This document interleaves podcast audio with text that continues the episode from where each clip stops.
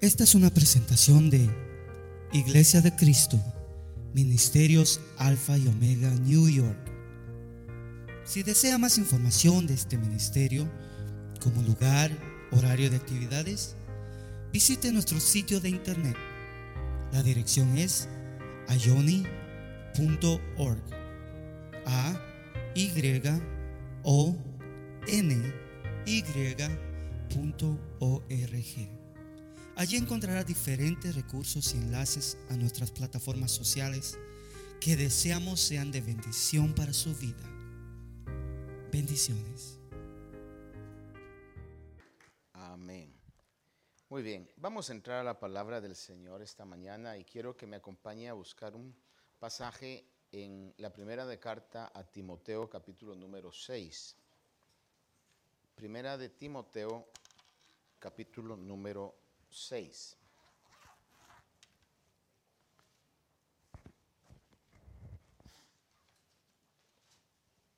Vamos a leer el versículo 20 solamente.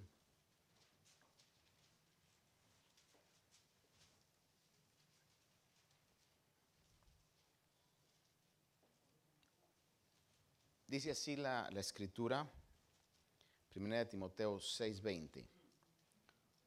Oh Timoteo, guarda lo que te, se te ha encomendado y evita las palabrerías vacías y profanas y las objeciones de lo que falsamente se llama ciencia.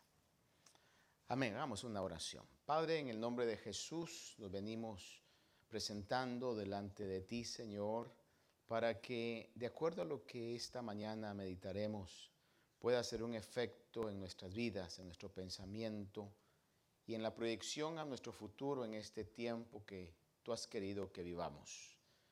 Pongo, Señor amado, mi vida delante de ti y te pido, Señor, que tu palabra pueda encontrar un lugar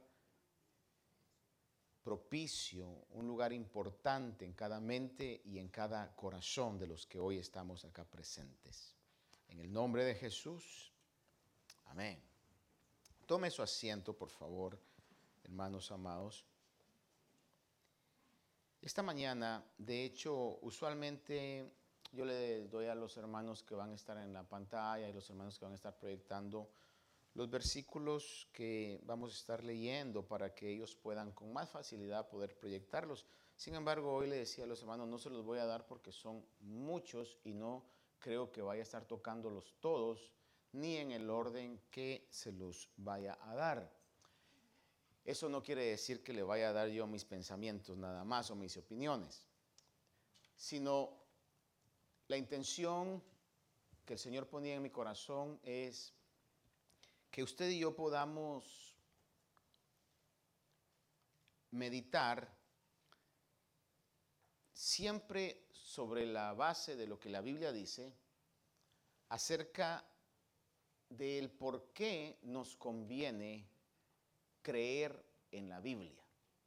¿Por qué es importante que continuamente nosotros estudiemos la Biblia, este libro?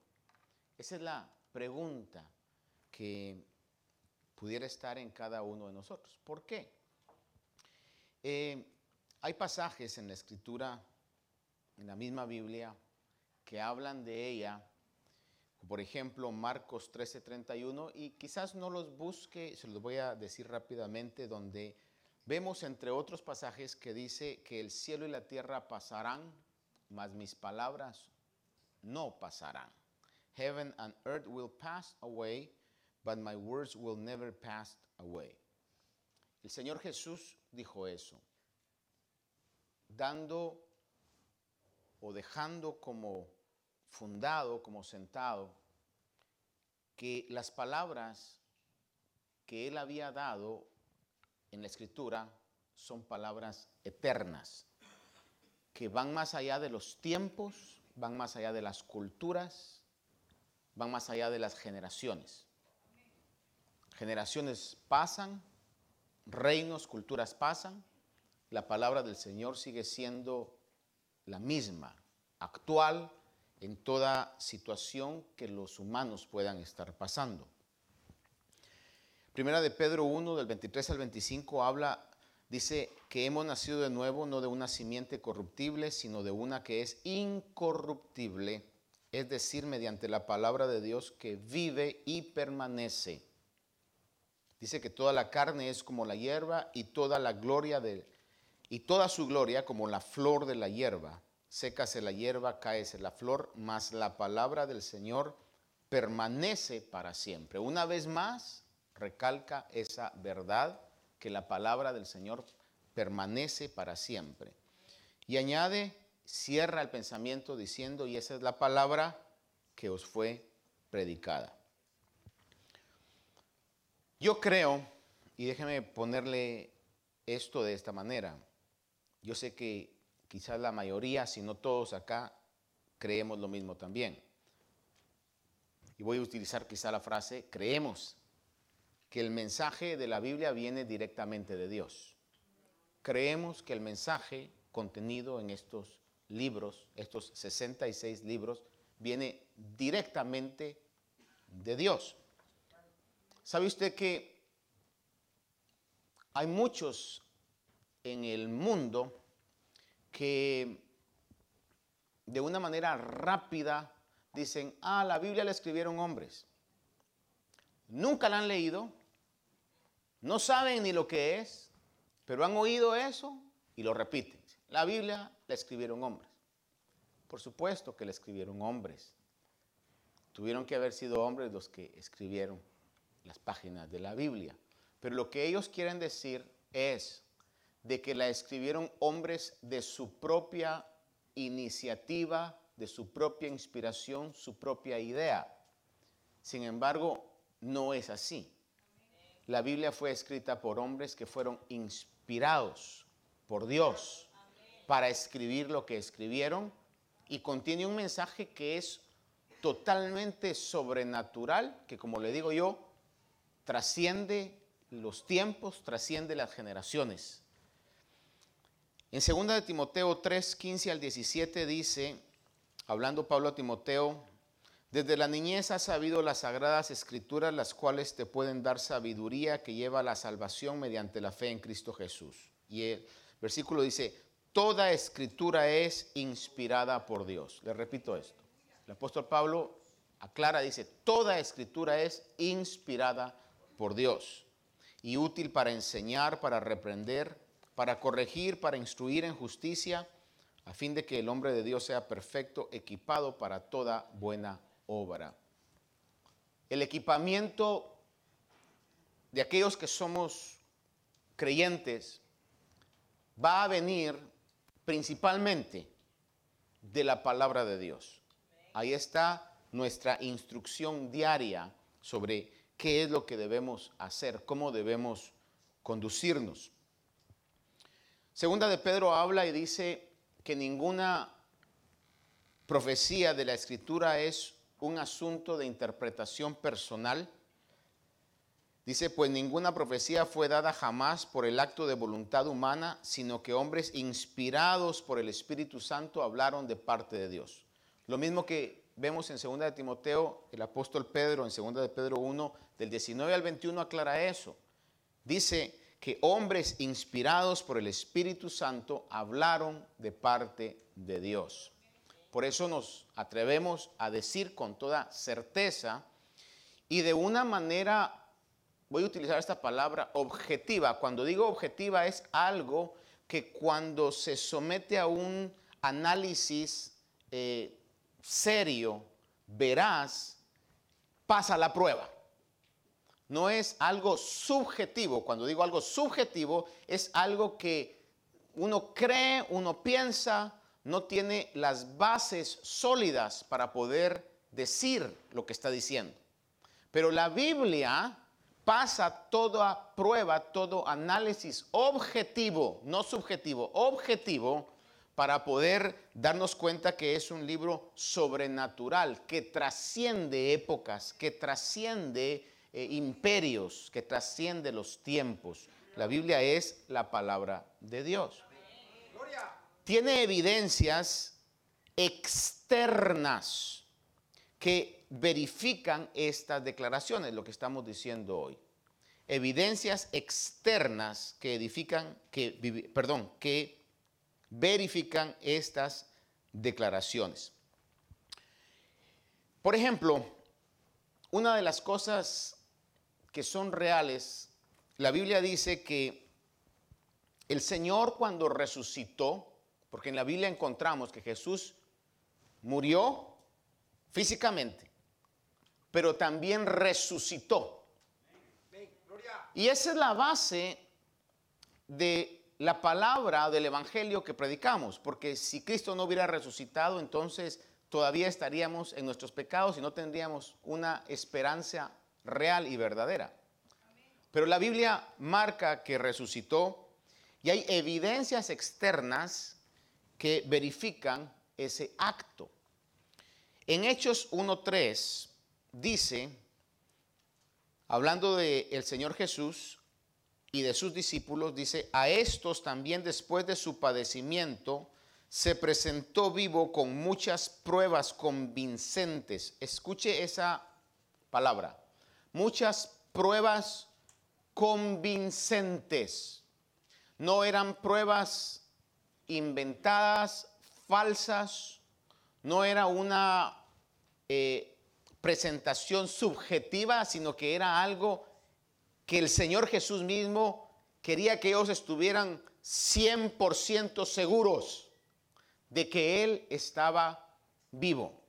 De hecho, se presentó, les dijo a aquellos que no creían específicamente en el caso de Tomás, tócame para que te cerciores de que no soy un fantasma, no soy un espíritu, no he eh, resucitado o vuelto a la vida espiritualmente, sino tengo carne, tengo huesos.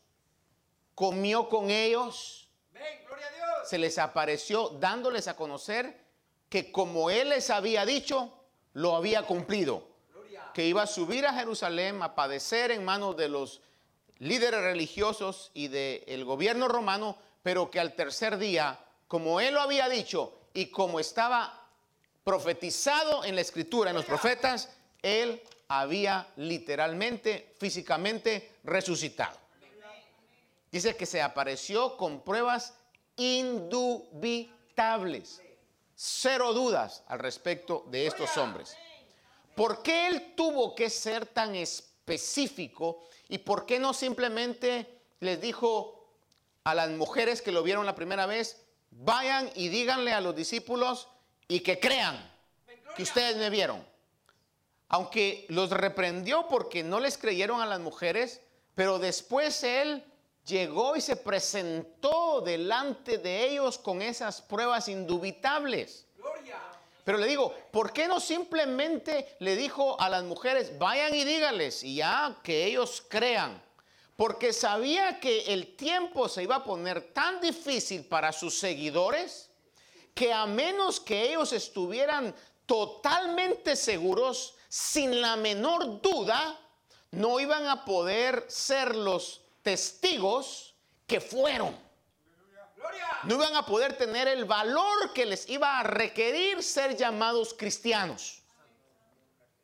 Con todo el respeto que usted me merece, yo me incluyo también en esto que nos merecemos. Pero le debo decir que hoy llamarse cristiano es una etiqueta que llevamos muy fácil. Hoy llamarse cristiano, hermano, es hasta en cierto sentido algo que en algunos momentos como que está de moda. Y debo decirle algo. Ayer estaba viendo unas estadísticas de, países que son los países más ateos. Obviamente los más ateos eh, se encuentran en, en Asia. Pero me sorprendió que una de las estadísticas es de que hay un país que tiene el 44% de ateísmo. Imagínense, 44% de ateísmo. La última estadística dice que tiene el 44% de ateísmo. Y es Estados Unidos. 44% de ateísmo. Por eso, el hecho de decir, este es un país cristiano, fue un país basado en principios judeo-cristianos. Not anymore, ya no más. Y cuando vi esa estadística dije, Dios mío, 44% estamos, y es un país donde usted va a ver multitud de iglesias, especialmente si se va para el lado del sur, por los estados del sur, hermano, en lo que se conoce como el cinturón cristiano o el Bible Belt.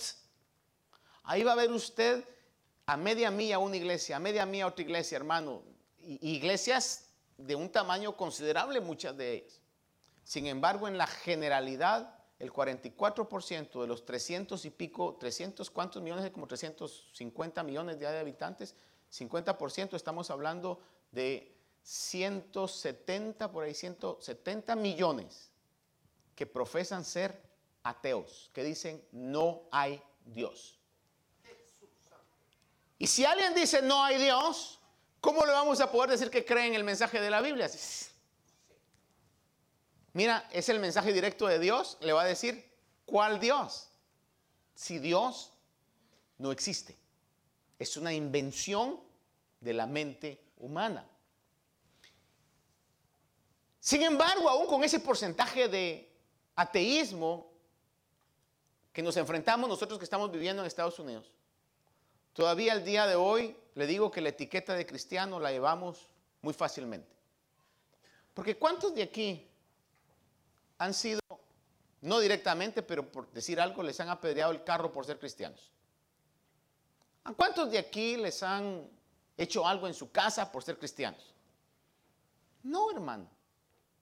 Sin embargo, los discípulos vivieron una vida en donde ellos no podían darse esos lujos, diríamos. Hubo una época en donde tuvieron que reunirse eh, subterráneamente, clandestinamente, en lo que se conocen las catacumbas, que eran cuevas abajo de la tierra, donde tenían que reunirse secretamente, sin luz, sin agua, sin alfombras, sin calefacción, hermanos, para poder profesar el culto a Dios y poder mantener el ejercicio de su fe. Hoy lo que nos impide a nosotros es que nos sentimos cansados ese domingo. Lo que nos impide a nosotros es que hoy es que hay mucho frío. Hoy llovió. Dios guarde, vaya a nevar. Y eso es lo que a nosotros, el, el, precio que tenemos que pagar por congregarnos. Sin embargo, la iglesia del principio iba a enfrentarse a una situación donde literalmente iba a ser físico el ataque. La persecución la iban a tener en carne propia. Iban a ser perseguidos. Primera de Corintios 16 del 3 al 9 recalca que el Señor se presentó con esa prueba sin lugar a dudas porque sabía lo que iban a enfrentar. El apóstol Pablo resume el Evangelio y dice, porque yo os entregué en primer lugar lo mismo que recibí, que Cristo murió por nuestros pecados conforme a las escrituras, fue sepultado y que resucitó al tercer día conforme a las escrituras, se apareció a Cefas y después a los doce y luego se apareció a más de 500 hermanos a la vez, la mayoría de los cuales viven aún en aquel tiempo, cuando él escribió eso. Pero algunos ya duermen. Después se apareció a Jacobo, luego a los apóstoles y por último de todos, como uno nacido fuera de tiempo, se me apareció también a mí. Aquí está hablando el apóstol Pablo. Y los que ya tenemos algún tiempo en el Evangelio sabremos o sabemos cómo fue que el Señor se le apareció al apóstol Pablo. Alguien que estaba persiguiendo a la iglesia, era de los malos en ese tiempo. Y va persiguiendo a la iglesia y el Señor lo tumba a tierra ya sea que fuera caminando o en un caballo, como fuera, pero lo tumbó a tierra, lo dejó ciego. Y luego manda a un discípulo a que orara por él, le profetizara cuál iba a ser su labor, le recobra la vista y fue un hombre que fue apedreado, fue un hombre que fue perseguido, fue un hombre que fue azotado con látigo varias veces un hombre que predicó el Evangelio, para que Pablo hubiera tenido esa determinación inquebrantable es porque estaba no 40, no 60, no 90, ni siquiera 99.9% convencido. Estaba 100% convencido de la realidad de la resurrección del Señor Jesús. Cuando se le presentó de la manera que se le presentó. Los demás apóstoles lo vieron durante alrededor de tres años y medio, no solamente predicando el Evangelio, sino haciendo las señales milagrosas que solamente Dios podía hacer. Alguien dijo de que si pudiéramos hacer un análisis de la persona de Jesús, tendríamos tres diferentes opiniones. Una, un charlatán y un mentiroso. Dos, un loco. Un loco que estaba diciendo, yo soy el Hijo de Dios. La primera, un mentiroso que estaba inventándose un, esquema eh, de ideología. Eh, el segundo, un loco que se le ocurrió decir que era el Hijo de Dios. Y la tercera, que él era lo que realmente decía que era. Y los apóstoles y los discípulos estaban 100% convencidos que no era ni un mentiroso, no era ni un loco, sino que era realmente quien él decía que era, el ungido de Dios, el Mesías, el Hijo de Dios, Dios mismo en carne, el Padre y yo somos uno, dijo Jesús. Al grado que la misma historia, y aquí voy a las, a las pruebas que le digo yo externas que evidencian el mensaje de la Biblia que ha sido realidad. A menos que alguien esté totalmente convencido de algo, va a poder sufrir por esa causa. Pero si alguien está medio convencido, va a decir, no, pues voy a hacerlo hasta que no se me requiera más de lo que me pone en riesgo. Pero aquellos que están totalmente convencidos, hermano, dan el todo. Es como que usted le pregunte a un atleta que tuvo la oportunidad y el privilegio de ir a las Olimpiadas, que viene siendo el, lugar más grande que cualquier atleta puede alcanzar, una medalla olímpica. Hermanos, por, por más en desventaja que esté, yo le aseguro que aún el, e, e, el atleta que tenga la, la, menor condición física en las Olimpiadas va a poner todo lo que tiene por querer alcanzar alguna de esas medallas. No se va a quedar a medias. ¿Por qué? Porque dice, esta es mi única oportunidad, más, más alto que esto no puedo llegar. Y de repente vamos a pensar que están corriendo 100 metros, hermano, y que me toque a mí correr con uno de 6.5 pies, y hermano, y de 120 libras, yo con casi 200, hermano. Pero le aseguro que le voy a echar ganas, hermano. No va a ser que se caiga este y ¿quién quita yo llego? Porque más alto que eso, no sé si usted ha visto en alguna oportunidad, atletas que van, ya no van a llegar primero y segundo, pero otros les ayudan y van, hermano, ya exhaustos, pero lo que quieren es llegar a la meta. Van casi caminando porque no quieren que en su récord vaya a quedar. Fue a la Olimpiada y no llegó, aunque sea gateando, pero voy a llegar.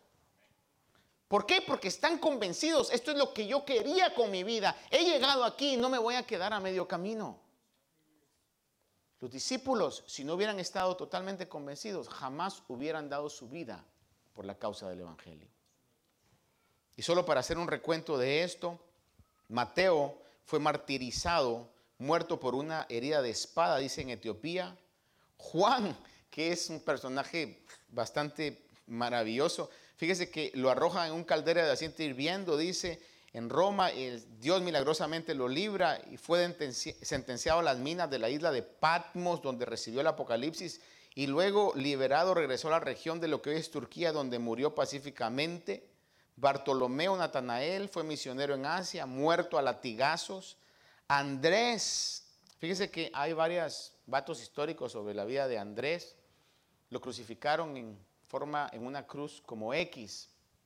Y dice que tuvo una agonía de alrededor de dos días y durante esos dos días se la pasó predicando el Evangelio, en agonía.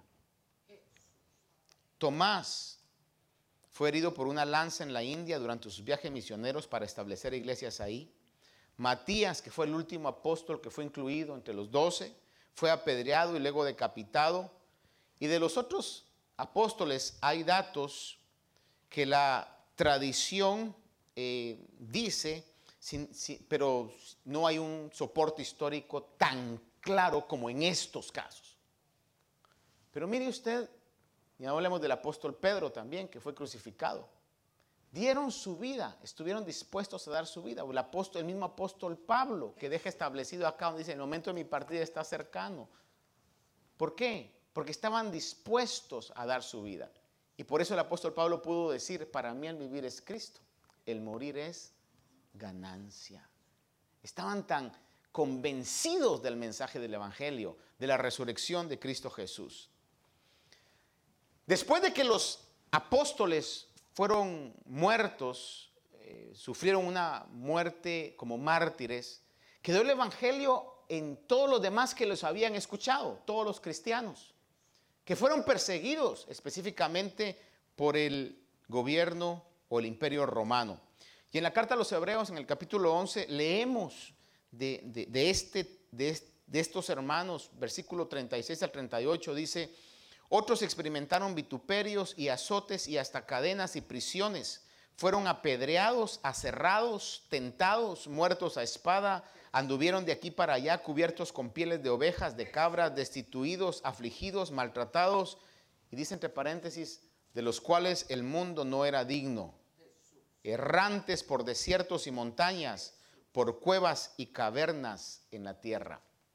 Por eso le digo que la etiqueta de cristiano que todos nosotros llevamos hoy, la llevamos muy fácil. Ahora la pregunta es, ¿hasta cuándo eso va a ser así? Usted dirá, ay, gracias a Dios que estoy en Estados Unidos, ¿verdad? Y no estoy en otro país donde la persecución está como está, por ahora. Por eso le decía yo que me sorprendió que el 44%, 44% de la población son ateos.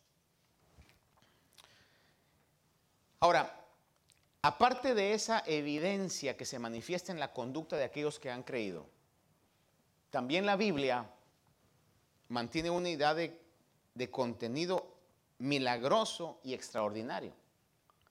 66 libros escritos en un periodo de alrededor de 1600 años. Mire, por un momento yo le voy a pedir que, piense eso, 1600 años.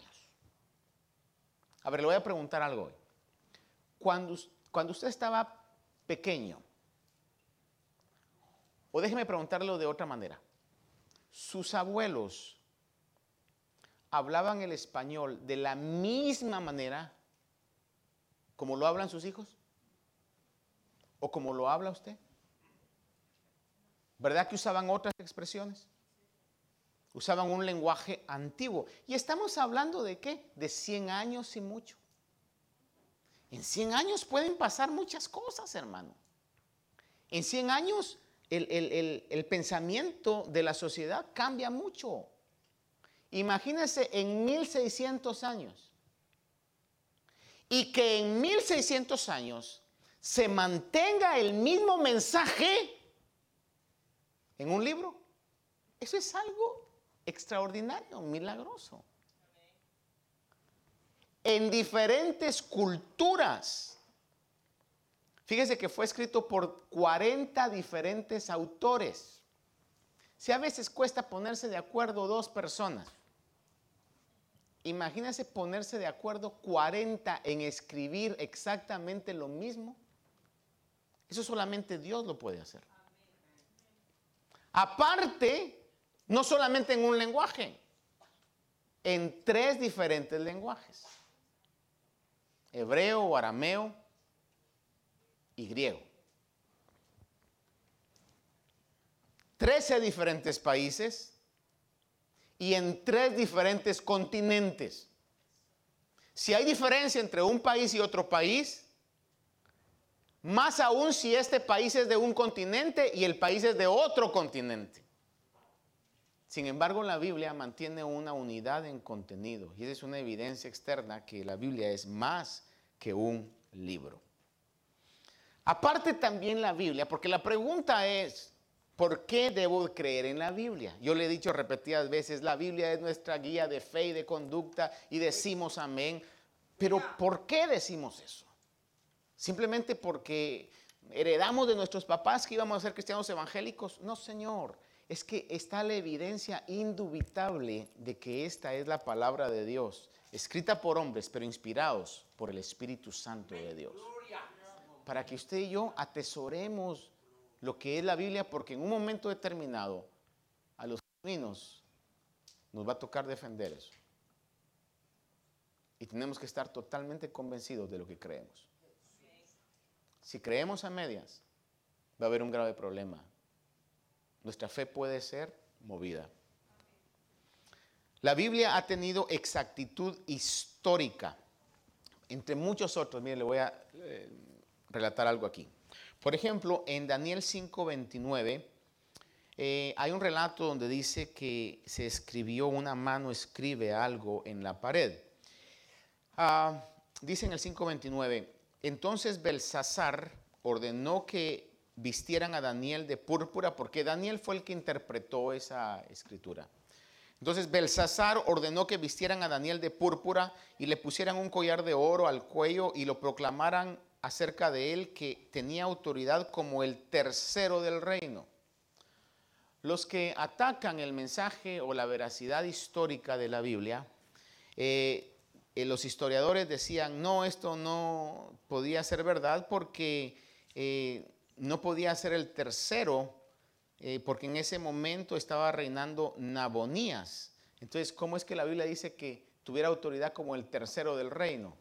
Sin embargo, escritos que se encontraron después históricamente se dieron cuenta de que Nabonías era el rey, Belsasar era el hijo, que reinaba cuando Nabonías estaba ausente. Por tanto, entonces, cuando la Biblia dice que Daniel iba a ser el tercero, estaba históricamente correcto que iba a ser el tercero.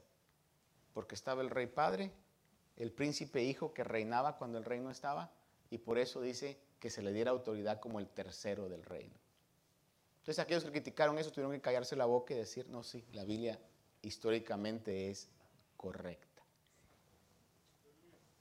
Los historiadores más serios y más críticos siempre toman a la Biblia como el máximo exponente histórico verificable.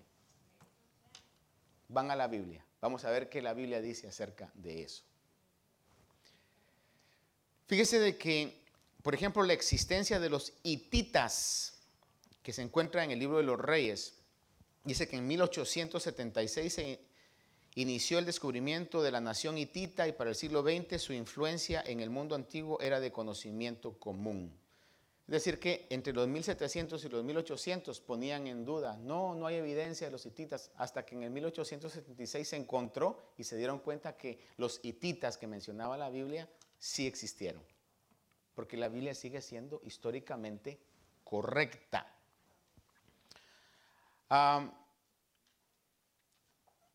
aparte de esto, la Biblia es el único libro en el mundo que tiene una veracidad profética. Y esto ya es clase aparte. Veracidad profética. Lo que la Biblia dijo que iba a pasar, pasó. Por tanto, lo que dice que va a pasar, nos conviene creer que va a pasar, hermano. Y estar preparados para eso, porque la palabra lo dice. Por ejemplo, la venida del Señor Jesús. Hay alrededor de más de 300 profecías que hablaban del lugar, del tiempo, de la situación como Jesús iba a venir. Y Jesús cumplió cada una de esas profecías. Algo que es totalmente sobrenatural, imposible que se pongan de acuerdo tanta gente en diferente época para poder hacer ese esquema, hermano, si fuera en este caso un engaño tiene que ser Dios detrás de todo esto. Esas posibilidades son astronómicamente imposibles. Génesis 12:7 dice, y el Señor se le apareció a Abraham y le dijo, a tu descendencia daré esta tierra. Entonces él edificó ahí un altar al Señor que se le había aparecido. Usted sabe que los judíos vienen o son descendencia de Abraham. Ningún otro pueblo, Jebuseos, Anaseos, eh, Hebeos, hermano, ningún otro pueblo ha podido subsistir solamente el pueblo judío, que ha sido sacado, exilado de su tierra dos veces y las dos veces milagrosamente ha regresado. La primera de ellas, cuando estaban cautivos en Babilonia y regresaron, que podemos ver ese retorno en el libro de Esdras de Nehemías. Y la segunda en el 1948, cuando regresaron una vez más. Y el día de hoy es el único pueblo antiguo que mantiene su lenguaje, que mantiene su moneda y que está en su territorio. Porque ahí sí que le duela a quien le duela. Pero la Biblia dice que ese territorio no le pertenece a los palestinos, le pertenece a Israel. Es lo que la palabra de Dios claramente lo dice. Y si la Biblia lo dice, así va a ser, hermano. Génesis, el Señor le dijo a Abraham, esta tierra la daré a ti y a tu descendencia. Fíjese que en el 15, 13 al 16 dice, y Dios dijo a Abraham, ten por cierto que tus descendientes serán extranjeros en una tierra que no es suya, donde serán esclavizados y oprimidos 400 años, mas yo también juzgaré la nación a la cual servirán y después saldrán de allí con grandes riquezas. Tú irás a tus padres en paz y serás sepultado en buena vejez, y en la cuarta generación ellos regresarán acá porque hasta entonces no habrá llegado el colmo, la iniquidad de los amorreos. El Señor sabía que iban a ser expulsados, pero también le dijo, van a, regresar.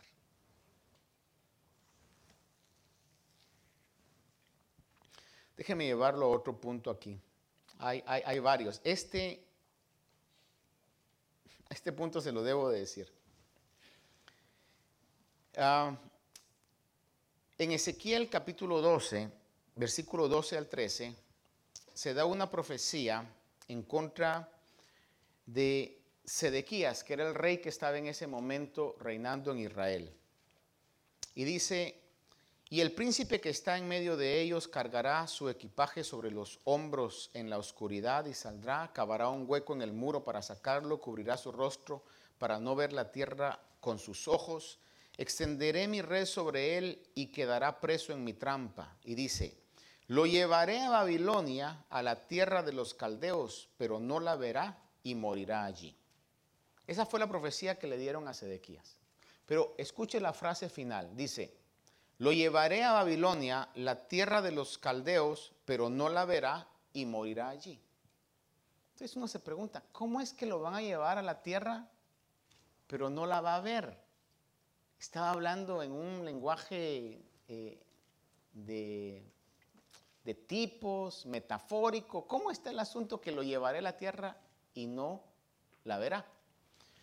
Y el cumplimiento lo vemos en Segunda de Reyes capítulo 25, versículos 6 y 7.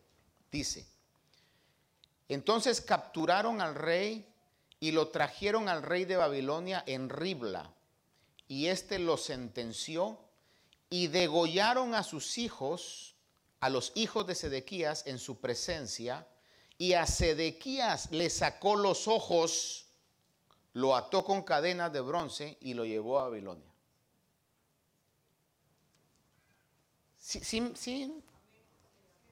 La Biblia dice, será llevado a Babilonia, pero no verá la tierra.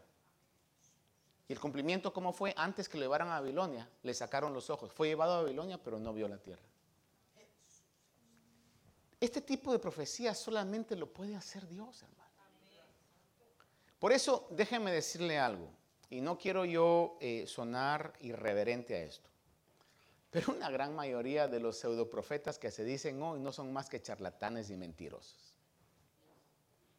El otro día hablaba con una persona que me, decía, pastor, eh, fíjese que eh, fui a un lugar y en ese lugar pues me lanzaron, porque el punto fue que llegó a este lugar y dice que le dijeron, mire, vaya para que le profeticen. Ya ahí está mal el asunto. Cada vez que usted oiga, vaya para que le profeticen, hermano, se lo digo, no vaya. le van a decir mentiras. Van a comenzar a manipular. Hoy está muy de moda lo que le llaman escuela de profetas. ¿Sabe a qué les enseñan? Les enseñan a manipular y a mentir.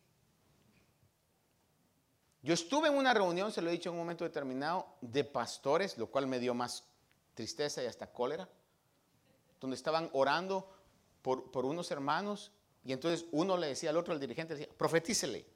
Y el otro le decía, te profetizo que harás grandes cosas. Y el otro, profetícele, ahora usted profetícele. Te profetizo que Dios estará contigo.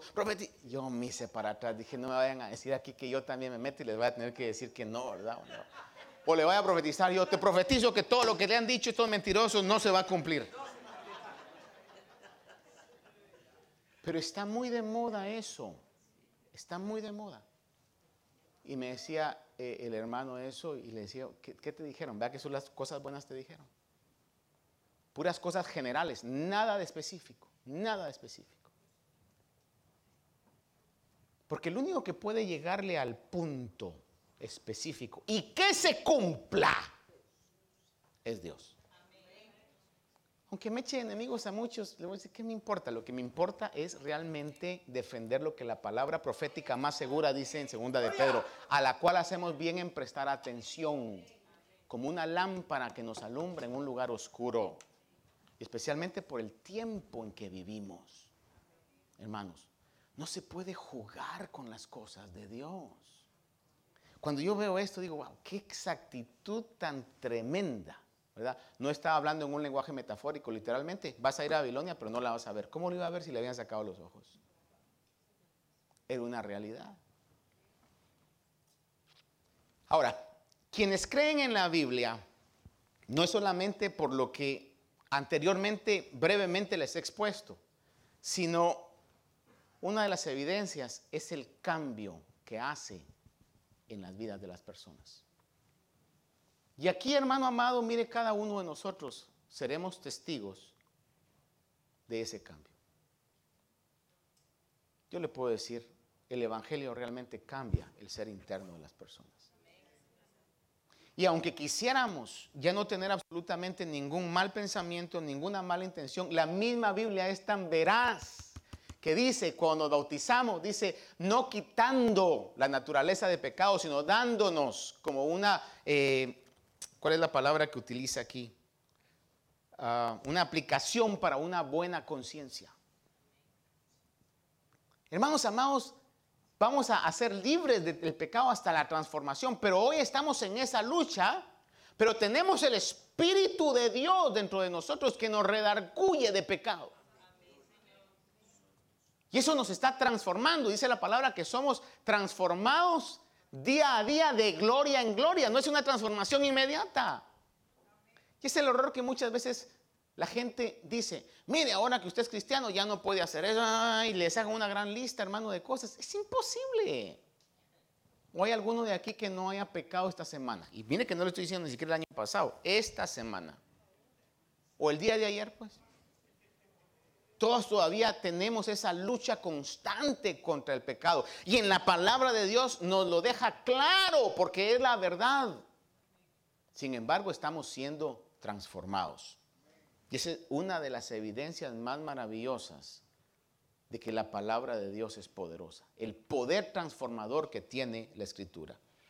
Dice en 1 Tesalonicenses 1, del 4 al 5, sabiendo, hermanos amados de Dios, su elección de vosotros, pues nuestro evangelio no vino a vosotros solamente con palabras, sino también en poder y en el Espíritu Santo, con plena convicción. El evangelio trae poder, un poder transformador, un poder que va a cambiar.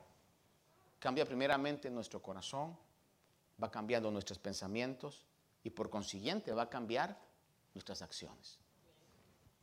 Primera de Corintios, en el capítulo 1, del 26 al 30, le voy a decir unas frases nada más. Acá dice que Dios ha escogido lo necio del mundo. No nos ofendamos, pero es la verdad. Dios ha escogido lo débil del mundo. Lo vil y lo despreciado del mundo ha escogido Dios. Dice, mas por obra suya estáis vosotros en Cristo Jesús. Dice al final de este pasaje, para que el que se gloríe, se gloríe en el Señor. Es decir, que si hay algo bueno, oí el otro día algo que me gustó mucho acerca de los, de los que predicamos el Evangelio, específicamente quizás de los ministros, de los pastores. Dice, trate de ser responsable, le decía esta persona a quien le estaba enseñando, y trate de ser humilde. Sea humilde, le dice. Porque es la única profesión donde si algo bueno se hace por, por lo que estamos haciendo, no es por mérito personal. Si algo bueno hacemos, es porque Dios lo ha hecho. Entonces, ¿creído de qué? ¿De qué nos vamos a sentir orgullosos? Si como el Señor le dijo a los discípulos, son vasos inútiles. Simplemente la gloria de Dios es la que hace esos cambios que solamente el poder de Dios lo puede hacer. Pero que hay poder en el Evangelio, hay poder en el Evangelio. Segunda Corintios 5, 17 dice que si alguno está en Cristo, nueva criatura es. Dios cambia la vida de los seres humanos. Y veámonos en las evidencias que suceden, hermano. Déjeme preguntar aquí, no me voy a responder en voz alta, pero ¿a cuántos Dios les cambió el lenguaje? Y quizás fue algo instantáneo. Hay cosas instantáneas que suceden. A mí fue lo primero que me cambió, porque tenía un lenguaje de desagüe, hermano. Literalmente. De 10 palabras, hermano, unas 6 eran malas. Y de repente cuando tuve una experiencia real con Dios, que Él me acercó, porque no fui yo el que lo busqué, sino que Él me acercó a Él, de la noche a la mañana, eso cambió. Le he comentado yo que es lo que, lo que sé. Mi, padre me, me, dicen que se fumaba alrededor de dos cajetillas de cigarros. Ese es un vicio bastante difícil de quitar, hermano. No sé quién aquí, y le preguntaría si se atreve a decir cuántos de aquí quizás tuvieron un vicio de, cigarro. ¿Alguien? ¿Nadie? Gabriel, ¿tú lo tuviste? ¿Algún otro quizás, verdad? Que por tímido no lo quiere decir, pero Quizá lo tuvo, pero es un vicio terrible. Yo me he dado cuenta, hermano, va a ver usted, hoy eh, hemos tenido un, invierno benevolente. Pero yo me recuerdo, y esta imagen la tengo cuando estaba involucrado en, los bienes raíces, hermano, iba mucho a Melville. Eh, y ahí estaban los edificios grandes y, hermano, estaban en enero, aquellos, cuando está el hielo acumulado y el viento, hermano, y yo miraba a las personas que salían a la calle, hermano. Estaban temblando y fumaron. Y dejaban el cigarro hasta medias, hermano. Solo así porque el frío les ganaba y lo tiraban ahí, se metían otra vez. Y a la media hora otra vez, hermano. ¿Por qué es tan difícil? Y mire usted, por ejemplo, cuántos planes, que parches, que chicles, que procesos. Y papá me contaba a mí de que cuando él tuvo ese encuentro con Dios, de la noche a la mañana, no necesitó las dos cajetillas. ¿Y cuántos no han tenido esa experiencia con diferentes otros vicios? ¿Qué lo ha hecho? No ha sido ningún plan, ha sido el poder transformador de Dios que llega. Y como lo leímos, hemos renacido por medio de la palabra de Dios. Nosotros somos evidencia de que el Dios de la Biblia es real y que la Biblia es la palabra de Dios. Por eso en 1 Corintios capítulo 6 dice, hablando acerca de lo que hay en el mundo, dice, no dejéis engañar ni los inmorales, ni idólatras, ni adúlteros, ni afeminados, ni los homosexuales, ni los ladrones, ni los avaros, ni los borrachos, ni los difamadores, ni los estafadores, heredarán el reino de Dios. Dice, y esto erais algunos de vosotros, dice la palabra. Y esto erais algunos de vosotros. ¿Por qué? Porque el Señor ya nos mira transformados. Aunque hayan secuelas todavía ahí de mentira, de engaño, de todo, pero y el Señor la obra que está llevando a cabo la está perfeccionando día a día. Ahora, ¿por qué la gente rechaza la Biblia? Bueno, aquí no le voy a entrar en detalle para que vayamos concluyendo sobre esto. Pero la gente que rechaza el mensaje de la Biblia la palabra claramente dice, porque no son hijos de Dios. Punto. Ahora, ¿quién es hijo de Dios? Solo Dios lo sabe. No estamos nosotros para juzgar, "Mm, este tiene como cara de que no es hijo. ¿Y qué cara tenía usted cuando estaba rechazando el mensaje? Lo que la Biblia nos manda hacer es hablar el mensaje. Dios va a salvar a aquellos que Él ha elegido desde el principio.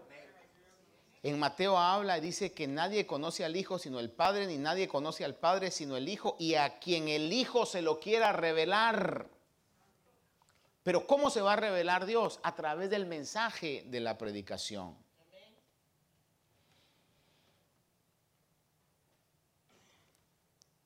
Cuando el apóstol Pedro identificó a Jesús como el Hijo de Dios, que Jesús dice, que les preguntó, ¿quién dicen los hombres que soy yo?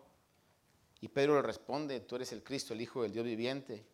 En Mateo 16 dice, y Jesús respondiendo le dijo, bienaventurado eres Simón, hijo de Jonás, porque esto no te lo reveló carne ni sangre, sino mi Padre que está en los cielos. El poder ver a Jesús como el Hijo de Dios es algo que solamente viene de parte de Dios Padre. Es Dios el que lo hace. Juan 8, le voy a leer aquí del 43 al 44, dice, ¿por qué no entendéis lo que digo? Está hablando el Señor Jesús. Dice, ¿por qué no entendéis lo que digo? Porque no podéis oír mi palabra. Soy de vuestro padre el diablo y queréis hacer los deseos de vuestro padre. En Juan 8:47 dice, el que es de Dios escucha las palabras de Dios. Por eso vosotros no escucháis porque no sois de Dios. Juan 10:26 dice, pero vosotros no creéis porque no sois de mis ovejas. Romanos 8:7 dice que la mente puesta en la carne es enemiga de Dios porque no se sujeta a la ley de Dios, pues ni siquiera puede hacerlo. Segunda Corintios 4:3 dice que si el evangelio está velado, está velado para los que se pierden. Y en primera de Juan 4:6 dice, "Nosotros somos de Dios, el que conoce a Dios nos oye, el que no es de Dios no nos oye." Oiga esto. Dice aquí Juan, nosotros somos de Dios. El que conoce a Dios nos oye. El que no es de Dios no nos oye. ¿Oye esa frase? El que no es de Dios, mire, va a haber gente y por eso es que nosotros tenemos que estar agradecidos con Dios porque Él abrió nuestros oídos y abrió nuestros ojos. Va a haber gente que le van a predicar de todas las maneras. Sin embargo, ese corazón insensible nunca va a abrirse al Evangelio. Sin embargo, nosotros, yo no sé qué le tomó a usted, quizás algún problema, una invitación, una decepción, un momento difícil en la mayoría de los casos, o quizás nada de eso, simplemente Dios llegó en el momento preciso porque usted fue de los llamados. Y por eso tenemos que estar agradecidísimos con Dios. Quiero concluirle hoy. Leímos el pasaje donde Pablo le dice a Timoteo, guarda lo que se te ha encomendado. Evita palabrerías vacías y profanas y las objeciones de lo que falsamente se llama ciencia.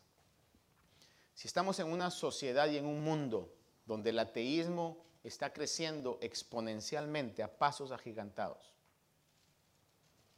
donde la falsa ciencia dice que somos producto de una evolución de las especies, el orden del universo es algo que surgió de una explosión atómica cientos de millones de años atrás. Nos vamos a enfrentar cada vez más a esa realidad, donde la etiqueta de cristianismo se va a tener que portar con mayor determinación, con mayor valor y pedir al Señor que nos dé fuerza para perseverar hasta el fin. Espero en Dios que esta iglesia no vaya a vender la fe que fue encomendada una vez y para siempre a los santos. Espero que siempre prediquemos la palabra de Dios y que podamos en lo que el Señor nos dé la capacidad de ponerla en obra. Espero que realmente la palabra de Dios sea un tesoro para nosotros. La Biblia, el mensaje de la Biblia es directo y es consistente. La Biblia dice que Dios es el creador y los cristianos creemos que Dios es el creador de todas las cosas. Dos pasajes nada más, tengo un montón acá, pero no se los voy a leer todos esos. Isaías 40, 28 dice, ¿acaso no lo sabes? ¿Es que no lo has oído? El Dios eterno, el Señor, El creador de los confines de la tierra no se fatiga ni se cansa. Su entendimiento es inescrutable. Y un pasaje que hoy en día nos va a causar mucho conflicto con la sociedad en la que vivimos. Marcos 10, 6. Pero desde el principio de la creación, no sé si lo pusimos ahí. ¿Qué dice ahí? Por favor, leámoslo.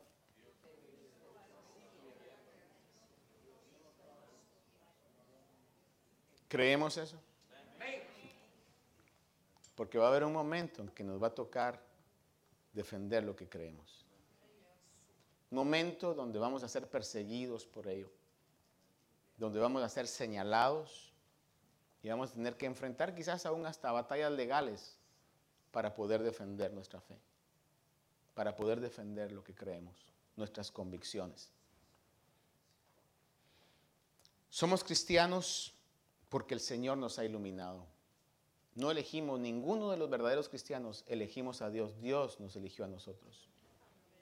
Segunda Corintios 4, 6 dice, pues Dios que dijo que de las tinieblas resplandecerá la luz, es el que ha resplandecido en nuestros corazones para la iluminación del conocimiento de la gloria en la faz de Cristo. Ahora, ¿para qué somos cristianos, hermanos? Somos cristianos porque la palabra de Dios dice que somos hoy la luz del mundo y la sal de la tierra. Tenemos una labor que hacer.